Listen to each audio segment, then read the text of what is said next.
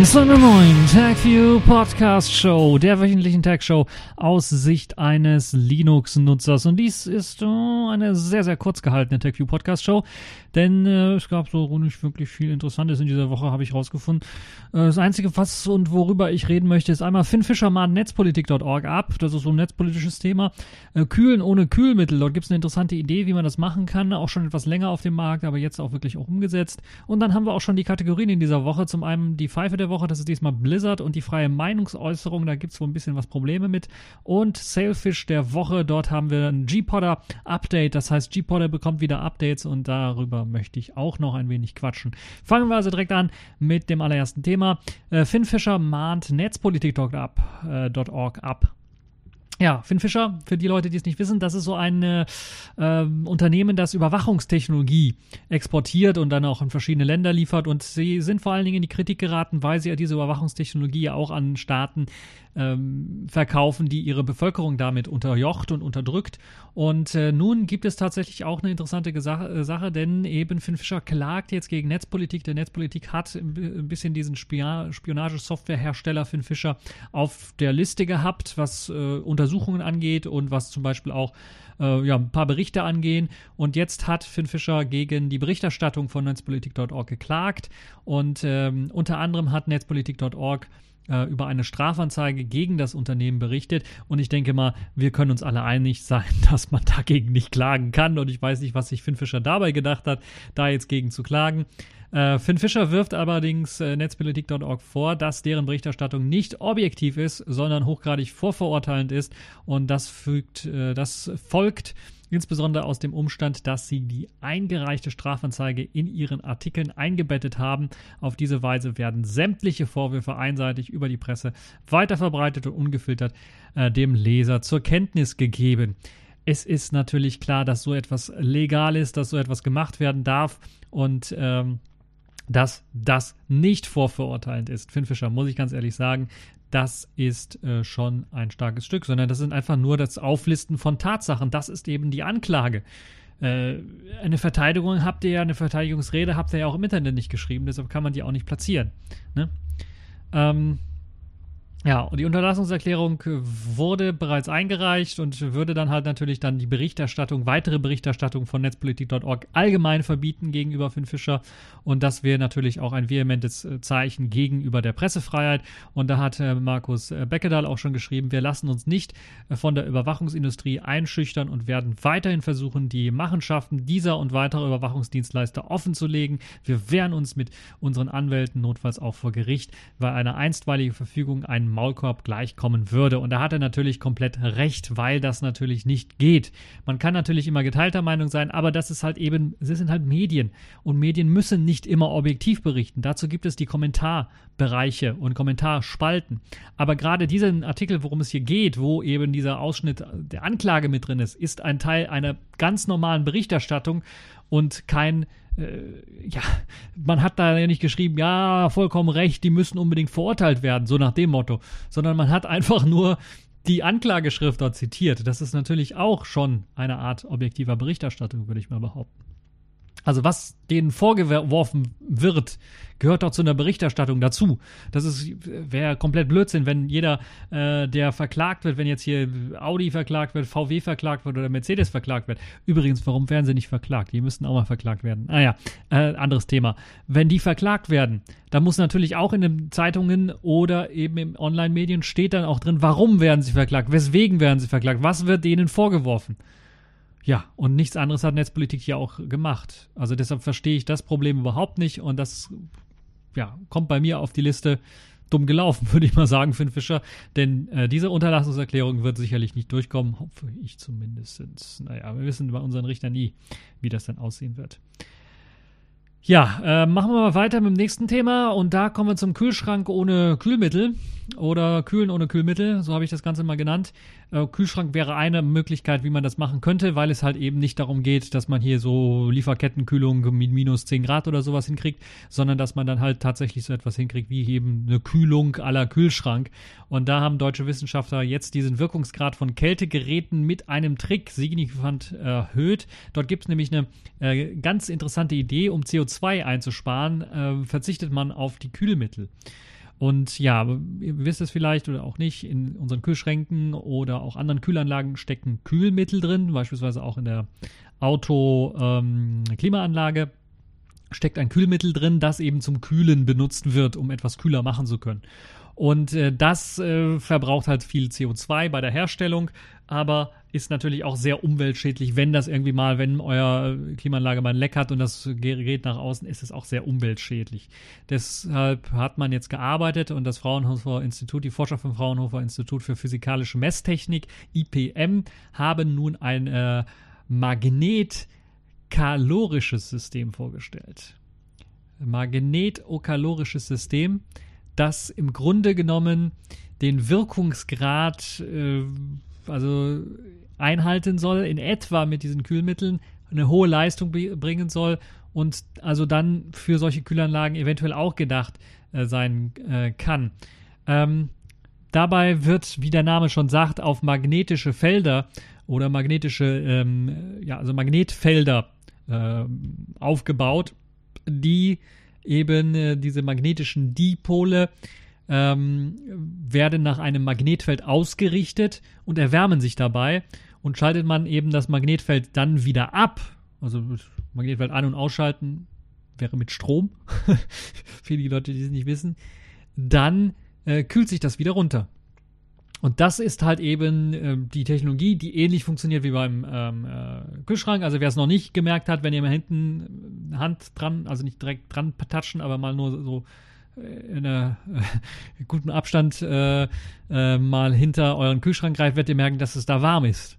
Und das ist halt eben das, was äh, das Prinzip ist, äh, draußen warm, innen kühl. Und das äh, funktioniert jetzt hier mit, mit Hilfe von rotierenden Magneten soll das Ganze erreicht werden, die halt eben schnell, also da wird eben dadurch gekühlt, dass man halt eben äh, die Magnete, ein Magnetfeld erzeugt und wieder wegnimmt und dadurch halt eben dann abwechselnd äh, erwärmen und kühlen äh, kann.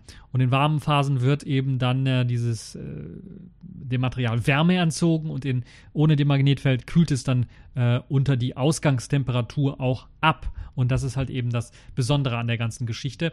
Das ist jetzt kein komplett neues Prinzip, aber man hat es jetzt so weit optimiert und die Leistung so weit gesteigert, dass man einfach gesagt hat, okay, wie kriegt man das hin? Wir machen einfach die Drehzahl von den Magneten, die erhöhen wir einfach und dadurch steigt dann auch die Leistung und damit können diese magnetokalorischen Systeme die Leistung herkömmlicher Kompressors, äh, Kompressorsysteme erbringen und müssen dann eben äh, mindestens zehnmal pro Sekunde gedreht werden, um das erreichen zu können.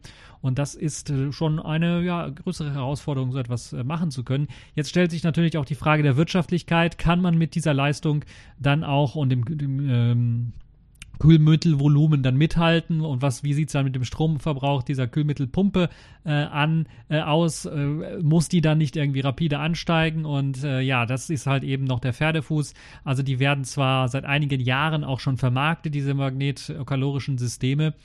Ähm, aber so richtig irgendwie, also Camfridge, das ist ein britischer Hersteller, äh, so einen richtigen Durchbruch haben sie bisher nicht geschafft. Und auch die äh, Mitarbeiter von verschiedenen anderen Firmen haben jetzt Verfahren entwickelt, die das Ganze auf äh, äh, so umbauen, dass jetzt man auf elektrische Pumpen verzichten kann. Und äh, der Kern dieses Kühlsystems dann eine Heatpipe aus vielen kleinen kreisförmigen angeordneten Kühlkammern beinhaltet und einer umweltfreundlichen magnetolekalarischen Lanthan-Eisen-Silizium-Legierung und das soll soll eben dafür sorgen, dass das Ganze jetzt noch ein bisschen was stromsparender wird und dadurch effizienter auch wird und interessanter und vielleicht auch günstiger wird für Leute, die sich dafür interessieren. Also da, wenn ihr da mal Interesse habt, könnt ihr auf jeden Fall auch mal reinschauen. Da gibt es sicherlich einige Systeme, falls ihr äh, da mal dem herkömmlichen Kühlmittel ähm, Goodbye sagen wollt. Ich meine, für so kleinere Anwendungen äh, zum Testen sicherlich mal eine gute Idee. Und äh, ich könnte mir sowas auch vorstellen bei Kühlboxen, dass man sowas einsetzt, so ein System. Ich weiß jetzt nicht, wie viel Strom das Ganze verbraucht, aber ich könnte mir vorstellen, so Kühlboxen, da hat man ja heutzutage, was macht man da? Äh, man kühlt Eis vorher irgendwie in einem Gefrierschrank und dann ähm, packt man das in eine Kühlbox, die so ein bisschen thermoisoliert ist. Und ähm, das wäre die billigste Lösung, würde ich mal sagen. Aber wäre halt geil, wenn man halt dann noch was länger das Ganze kühlen könnte, indem man sagt, okay, man packt da einen Akku oder sowas rein in die Kühlbox und das kühlt dann dann runter äh, mithilfe dieses äh, magnetokalorischen Systems. Ja, was haltet ihr von der ganzen Geschichte? Könnt ihr mir im Kommentarbereich posten, würde mich mal sehr stark interessieren. Dann sind wir auch schon durch mit den Themen dieser Woche. Machen wir uns auf zu den Kategorien dieser Woche. Accepted. Connecting. Complete. System activated. All systems operational.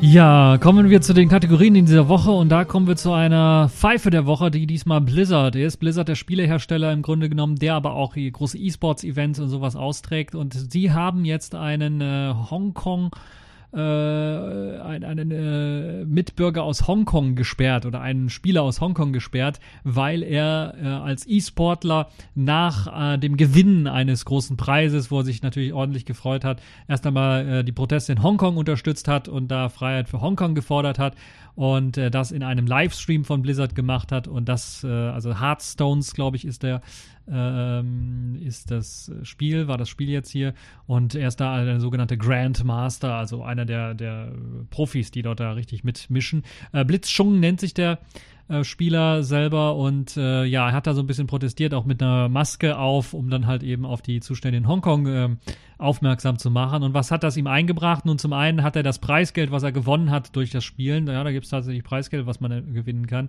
Ein Jahr Sperre erhalten und eben das Preisgeld entzogen bekommen. Und äh, das ist natürlich schon mal eine große Härte. Aber nicht nur das. Äh, man ist nicht nur gegen den E-Sportler vorgegangen, sondern man ist auch gleichzeitig vorgegangen gegen die Leute, äh, die das ganze Spiel moderiert haben. Äh, also die Moderatoren, die das Ganze moderiert haben, wurden entlassen. Also, die Leute, die den Spieler befragt haben, wurden entlassen von Blizzard und das zeigt natürlich dann auch schon wieder so ein, äh, eine Geschichte, wo ich sage, da ist Blizzard einfach zu weit gegangen. Was haben die denn da? Haben die da das chinesische Manifest oder sowas in die Hand bekommen? Oder hat da, also ich habe da überhaupt keine Ahnung, was da passiert ist, aber äh, da, äh, das hat schon kommunistische Züge, wie da Blizzard reagiert hat auf so eine Meinungsäußerung.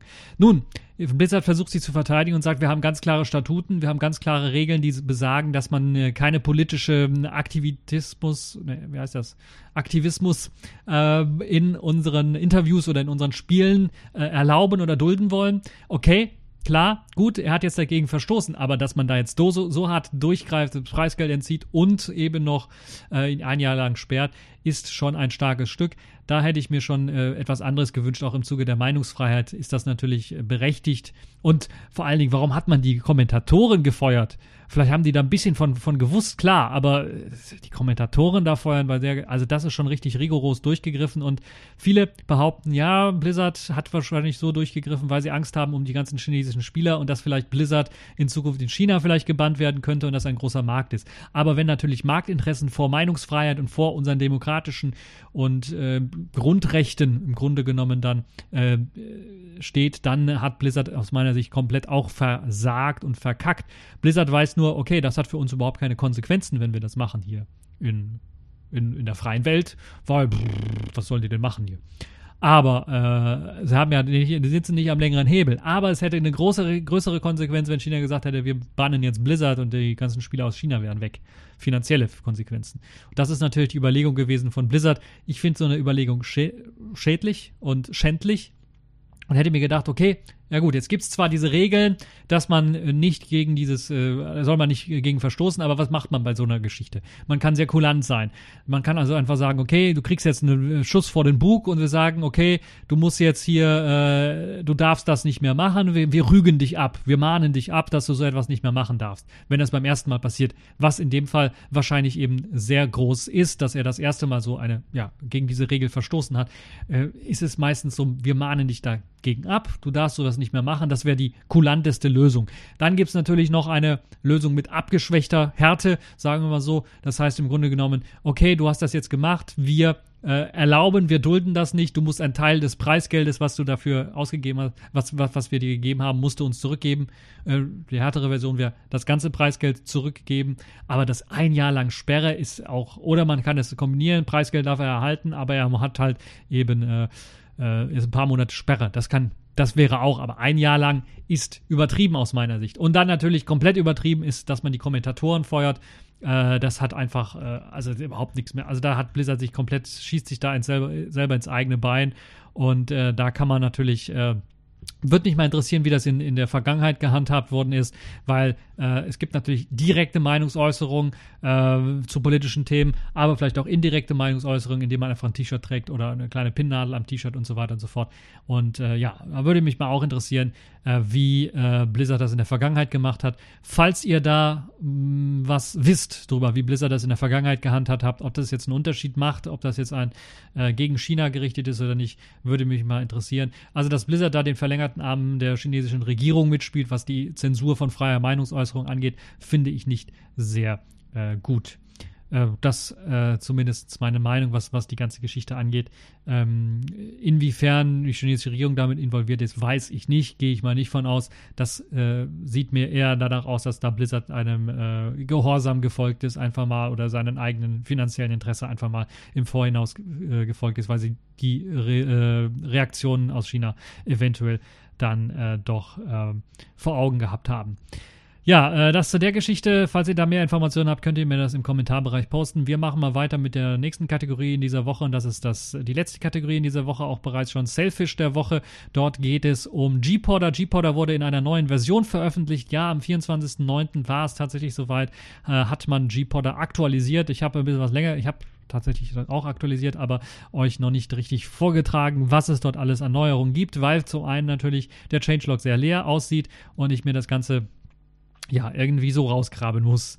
Äh, ähm, interessant an der ganzen Geschichte ist auch, dass weitere Updates dann auch noch folgen werden und die werden dann auf einem, äh, ähm, so wie ich das gesehen habe, werden sie auf äh, einem weiteren ähm, anderen äh, also könnt ihr draufklicken, einfach einen anderen Link, äh, einen anderen Repo äh, bereitgestellt und da werden dann weitere Updates folgen und dort gibt es äh, eben äh, eine ganze Reihe von äh, auch Changelogs und Updates. Das heißt, das hat mir auch ein bisschen was gedauert, bis ich es rausgefunden habe. Zum einen gibt es tatsächlich jetzt Übersetzungen für G-Podder. Also da gibt es eine spanische, italienische, deutsche, bulgarische Übersetzung. Es gibt eine ganze Reihe von UI-Improvements, also eine ganze Reihe Verbesserungen in der äh, Benutzeroberfläche. Zum Beispiel gibt es jetzt einen Plus-Button für das Hinzufügen äh, der einzelnen Podcasts in die Playliste, sodass sie nacheinander abgehört werden können, angehört werden können, ohne dass dann das halt irgendwie in einem Menü versteckt ist, weil viele Leute das nicht gefunden haben. Das ist also mit dabei.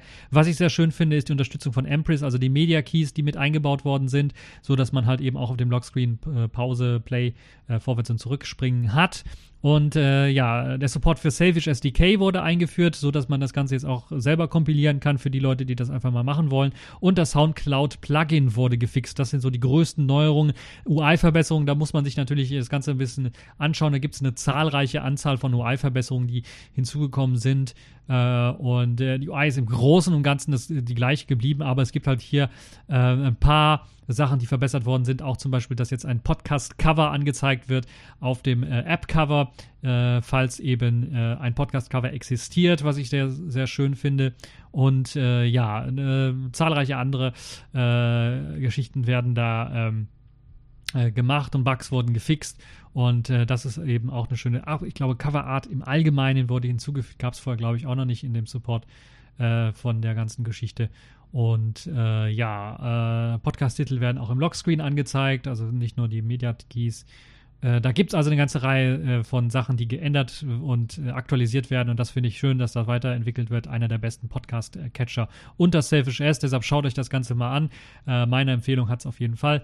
Und äh, ja, dann kommen wir auch schon zum Ende vom TechView Podcast. Ich hoffe, er hat euch gefallen. Er eine kürzere, kleinere, kompaktere Version. Es kann sein, dass ich jetzt auf der nächsten Woche, weil ich im Urlaub bin, dann wahrscheinlich keinen Podcast mehr so regelmäßig rausbringen werde. Ähm, deshalb könnt ihr euch darauf einstellen, dass da ein paar Wochen erstmal Sendepause ist. Eventuell wird es dann hier und da einen Vlog geben. Da müssen wir mal schauen, äh, wie das so aussieht. Aber klar, der Urlaub soll auch ein Urlaub sein. Äh, ja, das äh, war's äh, für diese TechView Podcast Show und bis zur nächsten Show.